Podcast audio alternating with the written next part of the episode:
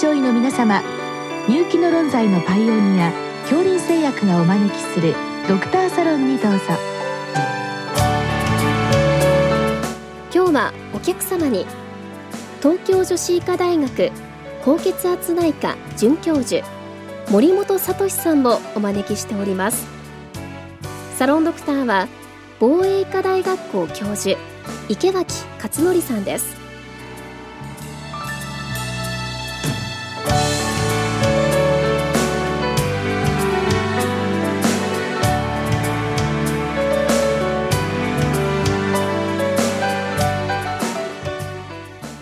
森本先生こんばんは。こんばんは。あの高血圧の質問は時々いただくんですけれども、はい、今日は早朝高血圧。えー、まあこの患者さんのまあいろんな、えー、治療になかなかうまくいかなくて困ってます。という、まあ、えー、現場からの切実な質問をいただきましたが、まず最初に先生、早朝高血圧、これはどういう状況なんでしょうか？はい。早朝高血圧というのは、まあ、文字通り早朝の朝の血圧が高い状態を言います。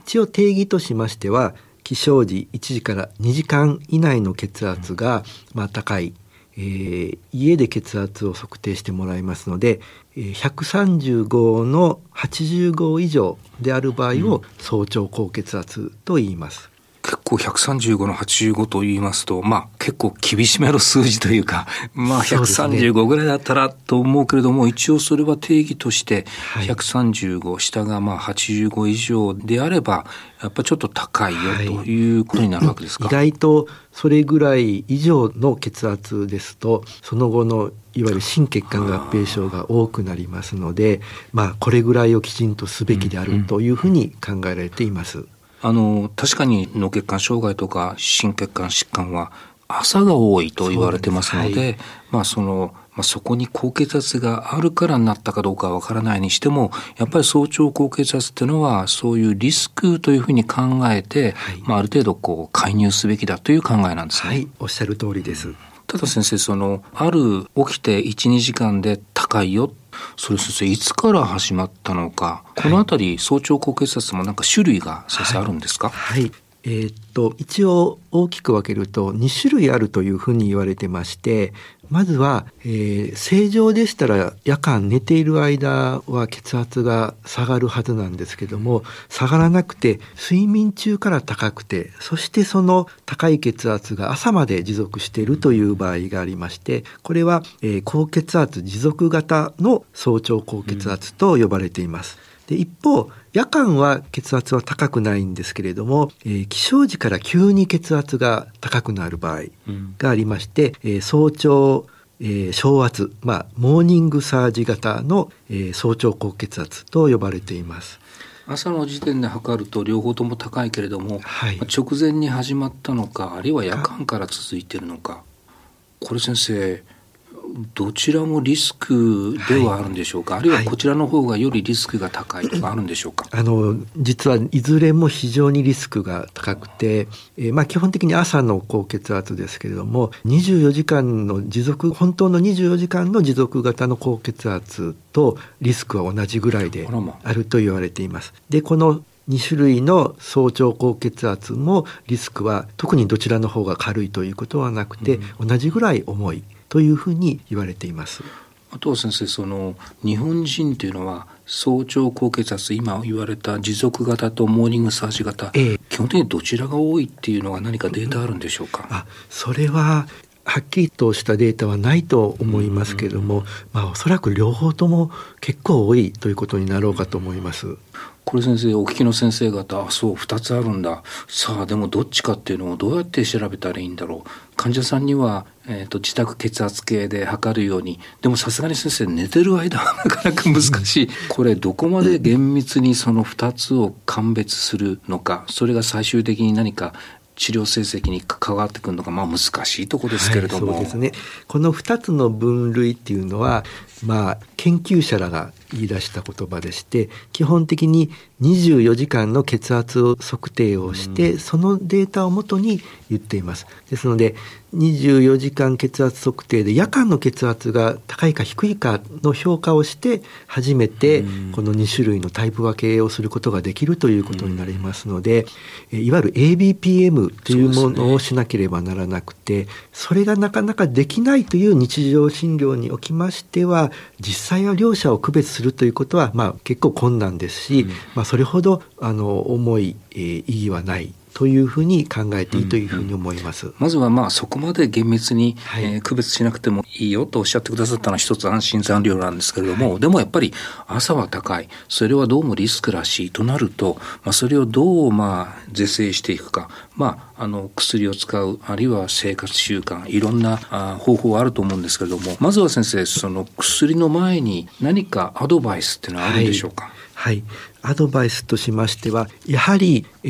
ー、この朝に血圧が高くなる原因としては、体液過剰というものが、えー、重要となります。ですので、えー、やはり減塩指導を行っていただいて、患者さんにもそれを実際にきちっと守ってもらうようにしていただくのが重要かというふうに思います。もうこれはもう高血圧減塩これはもう基礎に立ち返ってあとは先生夜間となるとその前夜の睡眠ですとか、はい、あるいは飲酒なんでしょうか、はい、そういうのって先生関係しますか？もう大いに関係すると言われています、えー、あとはですね喫煙とですね、やはりストレスが多いと早朝高血圧になりやすいというデータがございます、うんまあ、そういう意味では血圧以外のいろんな生活習慣に目を向けて、まあ、ちょっとそこを、うん、あの是正した方がいいよっていうところは、まあ、きちっと指導をするっていうのが大事なんですね。はい、はいまあ、それでも先生なかなか朝高血圧改善しないよといった時に、まあ、じゃあ薬ということになるんですけれども、はい、そのあたりの使い方の何でしょうポイントでしょうか？どのあたりなんでしょう？はい。まずは、えー、っとですね、お薬としましては、えー、作用時間の長い薬剤を使う。そしてまあできればそれを夕食後か就寝前に内服してもらうようにするということが一つの手だと思います。一般的には、まあ、ロングアクティングの高圧剤ですと、はい、まあ、大体朝が多いですけれども先生はそういう朝が高い時にはむしろ夜間寝る前ねいくらロングアクティングと言いましても本当に24時間は作用は持続しないので、ね、朝内服した薬剤が翌日の朝までは持続しない、うん、持たないということがよくありますので、うん、そういう場合には夜に内服していただくというのが有効になると思います。まあ、ある意味夜でしたら、まあ、その高血圧持続型の方には就寝中もまあある程度抑えられるというメリットも出てくるわけですし、はい、まあ、今日の先生も、ね、いやそれはまあやってますよっていうことなんですけれども、えー、えー、内服する時間帯を朝からちょっとずらしたりしてます。まあでもあの改めて先生はそれも大事だとおっしゃってあとはまあ薬としてロングアクティング、まあ、それ以外にどうでしょう。何かあの通常の例えば朝内服していて、えー、ちょっと朝が高い時には夜就寝前によくあのアルファ受容体遮断薬なんか昔はよく使ってましたけれども、はいえー、今はどうなんでしょう、はい、今も、えー、いわゆるアルファ遮断薬はえー、早朝高血圧でよく用いられると思います。すうん、えー、おっしゃる通り、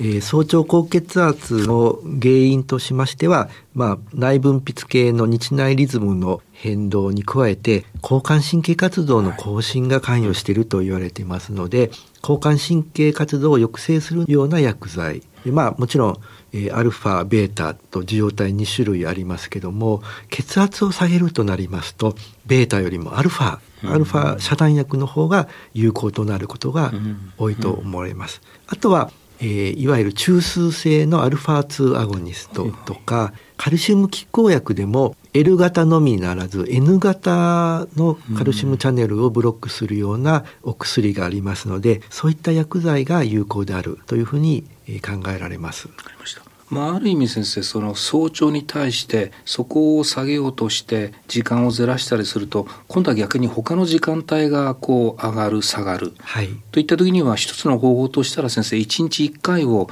朝と夕方2回に分けるとか、はい、そういう方法も先生考えてよろしいでしょうか、ね、私は、えー、先ほど話題に出ましたロングアクティングのお薬でも1日2回に分けて投与することが多いです。まあ、なかなか患者さんあの2回っていうのに、はいなかなか馴染まない人もいるかもしれませんけれども、まあそういうメリットもあるのでそれができる患者さんであれば試してみる、ということですね。そうですね。あとはですね早朝高血圧の原因にはやはり体液過剰が関与していると言われてますので、うん、上手に利尿薬ですね、まあ、従来のサイアザイド系の利尿薬やループ利尿薬を使うということが有効でしょうし最近では、えー、ミネラルコルチコイド受容体 MR に対する選択性の高いいわゆる MR 拮抗薬が使えるようになっていますので、副作用をあまり気にせず体液量を減らすことが可能となっていますので、うん、これを上手に使うのがいいかと思います。あの朝の投与でいいと思います。すね、また ARB の効果と、えー、ネプリライシン阻害薬の効果を併せ持ついわゆるアーニというお薬がナトリウム利尿ペプチド効果によって体液過剰を是正してくれますので、うん、こういったものも、えー、利用する意義があるというふうに思います。少量の入薬 MRA それからそのアーニーですね、はい、今はまあいくつかまたあのオプションもあるよという話を伺いました、ね。はい、先生実は今日の質問最後のところですね、えー、っと診察室よりも自宅で高い、まあ、いわゆる仮面高血圧。こういう時にまあちょっとこう気をつけるポイントがあったら教えてくださいということですがどうでしょうか？はい、えー、まあ仮面高血圧はいくつか種類がありまして一つは今話題になりました早朝高血圧、ね、あとは昼間の高血圧と、えー、夜間の高血圧ということになると思います。で昼間の高血圧はまあお家でのストレスですね、うん、えー、精神的なストレス。あるいはまあ身体的なストレスが過度となっていることがあると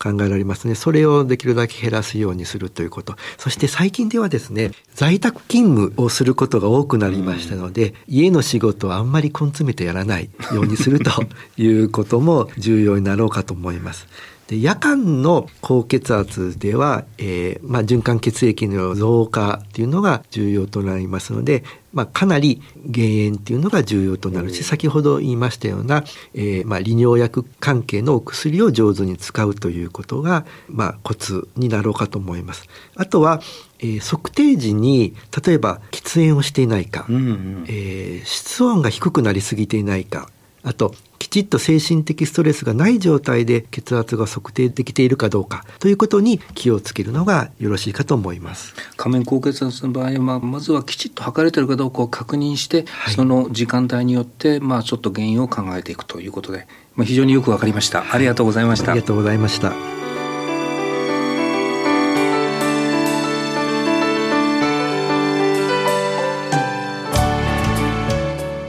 今日のお客様は